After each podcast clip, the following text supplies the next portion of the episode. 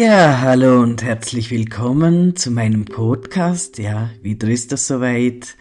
Ähm, ich hoffe, dass ich euch ein paar Minuten Unterhaltung bieten kann. Ja, ähm, das ist ja kein professioneller Podcast, den ich betreibe, aber trotzdem hoffe ich, äh, dass er euch ein bisschen, ja, Freude bringt, sag ich mal.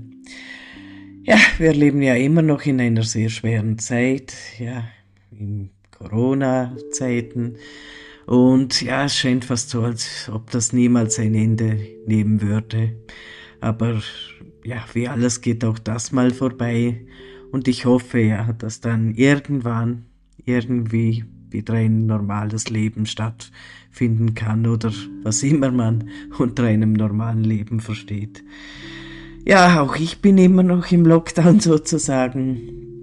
Leider Gottes habe ich immer noch keine Arbeit gefunden der Markt äh, hat sich noch mehr verhärtet. Es ist noch schwieriger, eine Arbeit zu finden. Und für Menschen wie mich, sage ich jetzt mal so plakativ, ähm, für Menschen wie mich ist das sowieso schwer. Ja, ähm, alleine schon durch meine Tätowierungen.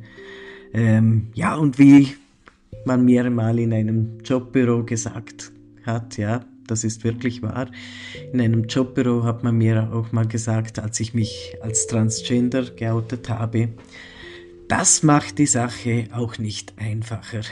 ja, Tatsache. Und natürlich äh, ist mir bewusst, dass ich durch mein Äußeres sehr auffällig bin durch meine Tätowierungen, ja, für alle, die es vielleicht nicht wissen, äh, die vielleicht noch kein Bild von mir gesehen haben. Übrigens, also ich bin auf Instagram, wenn es interessiert, oder auf TikTok, dort findet man mich unter Transfluencer. Also auf TikTok bin ich unter Transfluencer und auf Instagram bin ich unter Ricky Young oder äh, unter Transfluencer aus Leidenschaft. Ja, also für alle die, die es trotzdem noch nicht wissen, wie ich aussehe, ich bin ziemlich stark tätowiert an beiden Armen. Also die ganzen Arme sind tätowiert. Und äh, ich habe auch ein Tattoo im Gesicht. Ähm, und zwar ist das ein, äh, eine Krähe. Äh, es ist ein Cover-up, muss ich dazu sagen ein schwarz-weißes Cover-up. Und vorher hatte ich mal einen kleinen Phönix, also das Symbol eines Phönix. Und quasi einen Dornenkranz äh, auf der Stirn, ja. Also das war natürlich sehr provokativ, aber ich habe es natürlich nicht ohne Grund gemacht. Und ähm, ja, also ich bin mir dann schon ge bewusst geworden, dass es vielleicht, wie soll ich sagen, ähm, ich lebe ja in einem sehr konservativen Land und äh, ja, da ist das vielleicht sehr falsch ausgelegt worden. Und äh, darum habe ich mich dann später zu einem Cover-up äh, quasi fast schon überreden lassen. Ähm, und das Cover-up ist jetzt eine Krähe. Ähm, und also mir persönlich gefällt das. Ich bin der Meinung, man müsste es halt wieder mal nachstechen lassen. Aber jetzt äh, in dieser Zeit, auch wenn die Tätowierer offen haben, äh, möchte ich das nicht machen. Äh, einfach aus Sicherheitsgründen. Und ja, ähm, mir gefällt das Tattoo auch gut. Und wie gesagt, ich habe es ja nicht ohne Grund äh, machen lassen. Und zwar auch äh, das Cover-up hat dieselbe Bedeutung quasi wie ähm, die Tattoos, die ich damit überstechen lassen habe, also es ist auf meiner Stirn, ja, wie gesagt, es ist eine, äh, eine Krähe. Und zwar ähm, habe ich diese Krähe symbolisch, äh, ich weiß, das hört sich komisch an, habe ich symbolisch meinen Eltern gewidmet, ja, also im Gedenken an meine Eltern. Und ähm, ja, das steht einfach dafür, äh, ja, es gibt so Saga, äh, eine Sage, die besagt, dass die Krähen die Seelen der Verstorbenen ins Totenreich begleiten. Ja, das, diese Bedeutung fand ich sehr schön, ähm, weil ich hoffe, dass meine Eltern natürlich, äh, ja, wenn man so will, im Paradies sind. Also, dass sie im Jenseits ihren Frieden gefunden haben. Ähm, ja, also meine Mutter starb vor zehn Jahren im September und mein Vater vor fünf Jahren. Und diese Zeit hat mich natürlich sehr geprägt, ähm, vor allem auch die Zeit äh, mit meiner Mutter. Ja, sie ist äh, 2004, hat man festgestellt, dass sie Eierstock- und Gebärmutterhalskrebs hat und zwar im fortgeschrittenen Stadium. Ähm, ja, sie bekam dann etliche Chemotherapien, also zuallererst hat man sie operiert und dann bekam sie Chemotherapien und ganz am Anfang, also als die Krankheit festgestellt wurde nach der Operation, hat uns, also mich und mein Vater, äh, also haben dann ein Gespräch gehabt mit dem Arzt, der leitenden Arzt damals, der sie, meine Mutter auch operiert hat. Ähm, ja, und der hat ihr dann nur noch ein bis höchstens drei Jahre zu leben gegeben, weil es wirklich sehr schlimm war. Äh, der Krebs hat gestreut. Ähm, ja, es stand wirklich sehr schlimm. Ähm, ja, aber schlussendlich hat meine Mutter dann doch noch äh, sieben Jahre gelebt. Äh, sie starb dann 2011 im September und das war eine sehr schwere Zeit. Ähm, klar war ich damals alt genug, ist ja logisch. Ähm, ich bin jetzt 45, ja. Natürlich war ich da alt genug. Ähm, trotzdem trifft einem sowas sehr hart. Ähm, weil es, es, geht ja nicht ums Alter, spielt ja keine Rolle, wie alt ein Mensch ist, ähm, sondern was für eine Bedeutung ein Mensch im Leben von einem hat. Meine Mutter hatte eine sehr große Bedeutung für mich, hat sie auch heute noch, ja. Ich liebe sie immer noch wie am ersten Tag, kann man sagen.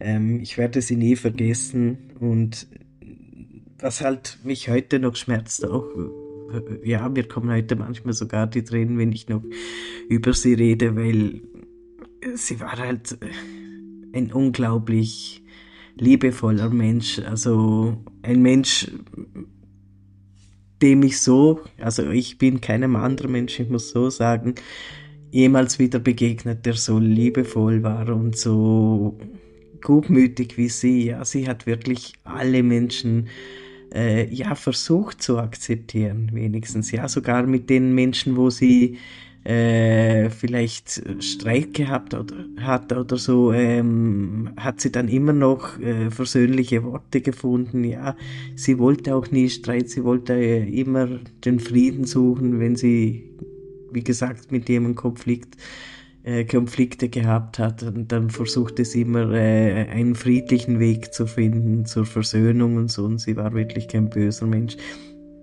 Und darum hat mich das äh, wirklich mehr wie in die Seele getroffen, als sie starb.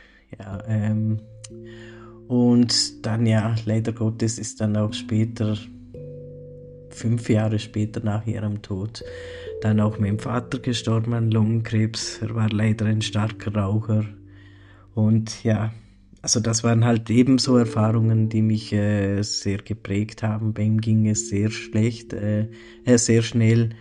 Und ja, ich will jetzt auf das Verhältnis zu meinem Vater nicht äh, näher eingehen. Wir hatten halt unsere Konflikte, aber auch er war eigentlich kein böser Mensch.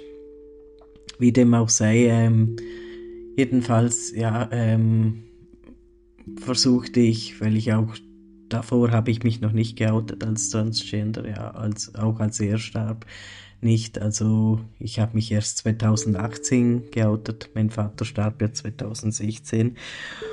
Und ja, ich litt da äh, unter Depressionen und ähm, ich suchte halt irgendein Ventil, wie ich besser damit umgehen kann. Äh, mit diesen Erlebnissen, ja, mit meiner Mutter. Ich muss auch dazu sagen, als 2016 mein Vater starb, ähm, kurze Zeit später wurde ich dann auch arbeitslos. Äh, nach zehn Jahren, äh, 20 Jahren, sorry, äh, nachdem ich in einer Firma gearbeitet habe, irgendwo im Liechtenstein, ähm, ja, bin ich halt, gab es Konflikte, sagen wir so, ähm, die führten dann dazu, dass ich gekündigt habe. Man kann sagen, es war vielleicht ein Blödsinn, wie auch immer. Jedenfalls, es hatte seine Gründe. Und äh, ja, auf die will ich jetzt nicht näher eingehen. Wie dem auch sei, es kam sehr viel dazu. Also jetzt war ich arbeitslos. Mein Vater war auch erst verstorben. Und ja, dann Arbeitsamt etc. ging ich diese Wege und so weiter. Und das waren einfach Sachen, die mich sehr belastet haben, die mich heute auch noch teilweise prägen. Ja, das steckt man nicht so einfach weg. Ich jedenfalls kann das nicht. Ähm, und da ich immer schon ein riesen Tattoo-Fan war, aber ich bin jetzt nicht so ein Tattoo-Fan, der sich einfach irgendetwas zur Verschönerung des Körpers stechen lässt, äh, nämlich bei mir hat jedes einzelne Tattoo eine Bedeutung. Ähm, manchmal erkläre ich sie mm, den Menschen, wenn sie es wissen wollen, und manchmal erkläre ich sie noch nur so oberflächlich. Aber zum Beispiel zum Beispiel was das äh, Tattoo auf meiner Stirn angeht, äh, wie gesagt, die Krähe, das hat wirklich eine sehr tiefe Bedeutung, weil ich dieses Tattoo, wie gesagt, meinen Eltern widme. Und ja, jetzt kommt natürlich hinzu, wieso ausgerechnet auf dem Hirn, wie mir auch schon gesagt wurde, wieso nicht irgendwo auf dem Rücken oder so. Äh, nein, bei mir spielt halt auch die Stelle, wo ich ein Tattoo hinmache eine Rolle und ich habe die Stern gewählt, weil ich, ähm, so dumm es klingen mag, äh, eben auch denke, dass halt eben hinter der Stern, hinter den Augen quasi salopp gesagt die Seele liegt. Und wie gesagt, die Krähe ähm, symbolisch, ja, für mich auch steht. Sie hat viele Bedeutungen, ja, was das anbelangt in der Mythik und so hat eben auch diese Bedeutung, dass die Krähe die Seelen ja quasi ins ewige Reich begleitet. Ja, man mag jetzt davon halten, was man will. Man kann sagen, es ist lächerlich, es ist Blödsinn, aber das bin halt ich. Ich bin halt so. Ich weiß, dass ich kein normaler Mensch bin. Mir ist bewusst, dass ich auch kein, ja, normal hübscher Mensch bin. Ja, ich selber finde mich gar nicht hübsch. Ähm, aber andererseits denke ich dann halt auch, ähm, ja, ich finde jetzt auch nicht, dass ich so abstoßend bin. Also ich denke schon, dass ich, ähm, ja, ich weiß nicht, ob ich liebenswert bin, aber ich denke schon, ja, dass man mich auch akzeptieren könnte, so wie ich bin. oh Mann, Leute. Ja, ich wollte es nur mal erklären. Ja, das ist für mich nicht so einfach, weil ich halt, ja klar, ich habe auch Vorteile, äh, Vorurteile manchmal anderen gegenüber. Ähm, ja, das ist einfach nur dumm, weil ich ja auch selber jetzt äh, wirklich weiß, wie es sich anfühlt, wenn man immer vorverurteilt wird. So war es leider schon in der Schule bei mir. Ich weiß nicht, wieso die Leute mich immer so angehen. Ähm, vielleicht komme ich arrogant rüber, das habe ich mir auch schon mal, äh, darüber habe ich mir auch schon mal Gedanken gemacht. Ja, wieso ist das so? Wirklich vielleicht zu arrogant, äh, weil nach außen hin wirklich vielleicht, äh, oder anders gesagt, ich will immer selbstbewusst wirken und vielleicht, ja, kommt das arrogant rüber, aber ich denke nicht, dass ich arrogant bin. Also ich finde es wirklich nicht. Ja nun, kann man nichts machen. Ich hoffe, vielleicht irgendwann jemand meine innere Werte erkennt und mich dann vielleicht so akzeptiert, wie ich bin. Jo, und äh, ja, jetzt wollte ich eben euch auch mal den Podcast ein bisschen interessanter gestalten. Es ist so, dass ich manchmal so, sag ich mal, Gedichte aufschreibe. Also es ist, ich möchte euch jetzt mal etwas vorlesen, quasi ein Gedicht, das ich geschrieben habe. Es ist nicht es ist teilweise autobiografisch und vielleicht sehr autobiografisch, aber es muss nicht unbedingt direkt etwas sorry, äh, wirklich mit meiner Person zu tun haben. Es ist, drückt einfach nur das aus manchmal, was ich fühle und da dachte ich einfach, jetzt schreibe ich mal ein Gedicht und ja, vielleicht interessiert es euch ja, ähm, das möchte ich euch einfach mal vorlesen. Ich bin kein guter Vorleser, aber ich hoffe, dass ich es äh, gut rüberbringen kann. Ja, also ich werde jetzt mal schauen und werde es euch mal vorbringen. Und zwar heißt mein Gedicht das stille Leiden. Ich bin wieder mal alleine mit meiner größten Feindin, die manchmal, oder besser gesagt, die sehr selten auch eine gute Freundin sein kann. Meine innere Stimme. Heute hat sie sich, äh, Entschuldigung, heute hat sie sich wieder einmal dazu entschieden, mir den ganzen Tag zu versauen. Wie aus dem Nichts pöbelt sie mich wieder dumm an. Wie siehst du denn heute wieder aus? schreit sie mich förmlich an. Sieh dich doch mal an, du Versager. Es ist kein Wunder, dass dir niemand einen Job geben will. Die guten Menschen stehen nicht auf hässliche Nichtsnutze, wie du einer bist. Außerdem haben sie recht. Du bist kein Mann und du wirst auch nie einer sein. Du bist klein, fett und dumm. Was sollen die guten Menschen mit Taubschaum wie dir machen? Halt die Klappe, sofort brülle ich. Natürlich denkt meine Stimme nicht, natürlich denkt meine innere Stimme nicht im Traum daran, ruhig zu sein und fährt stattdessen fort. Du willst, dass ich ruhig bin? Dann tu, was du tun musst, um mich zum Schweigen zu bringen. Du weißt genau, was ich damit meine. Hör jetzt bitte damit auf, flehe ich die Stimme an. Aber unbeirrt redet sie weiter. Nein, mit Betteln wirst du mich nicht los. Niemals. Du weißt es, es nur einen einzigen Weg gibt. Niemals, schreie ich lauthals. Ich lebe nur für, ich lebe nur durch dich, sagt sie. Und weiter fährt sie fort. Und ich sterbe mit dir. Wenn du mich also zum Schweigen bringen willst, dann musst du für immer schweigen. Es wäre sowieso das Beste für alle, denn du bist nur eine Belastung für die Menschen, die dir nahe stehen. Dann wird die innere Stimme auf einmal ruhig. Nachts in meinem Bett liege ich noch lange wach und denke darüber nach, ob sie nicht doch recht hat. Vielleicht, vielleicht würde ich meinen Mitmenschen einen Riesengefallen tun, wenn ich mich selbst löschen würde, wie man es schon, wie man es mir schon scherzhaft in den sozialen Medien vorgeschlagen hat. Irgendwie hält mich auch nichts mehr auf dieser Erde, in dieser düsteren, kalten Welt. Nichts außer die Liebe zu meiner Familie, zu meinen Brüdern. Diese verdammte Liebe, ich hasse sie. Denn durch die bringe ich es nicht fertig, die innere Stimme zum Schweigen zu bringen. Stattdessen wandle ich weiter in dieser Zwischenwelt der lebenden Egos. Ich frage mich, wann werde ich endlich frei sein? Wann wird mich die Wärme der Sonne wieder mit dem Gefühl der unendlichen Liebe durchdringen?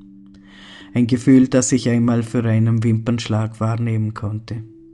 Ein Gefühl, von dem ich weiß, dass es existiert, auch wenn ich kaum mehr daran glaube. Du wirst geliebt, gib nicht auf, höre ich plötzlich eine weitere zarte innere Stimme sagen. Glaub mir, du wirst geliebt.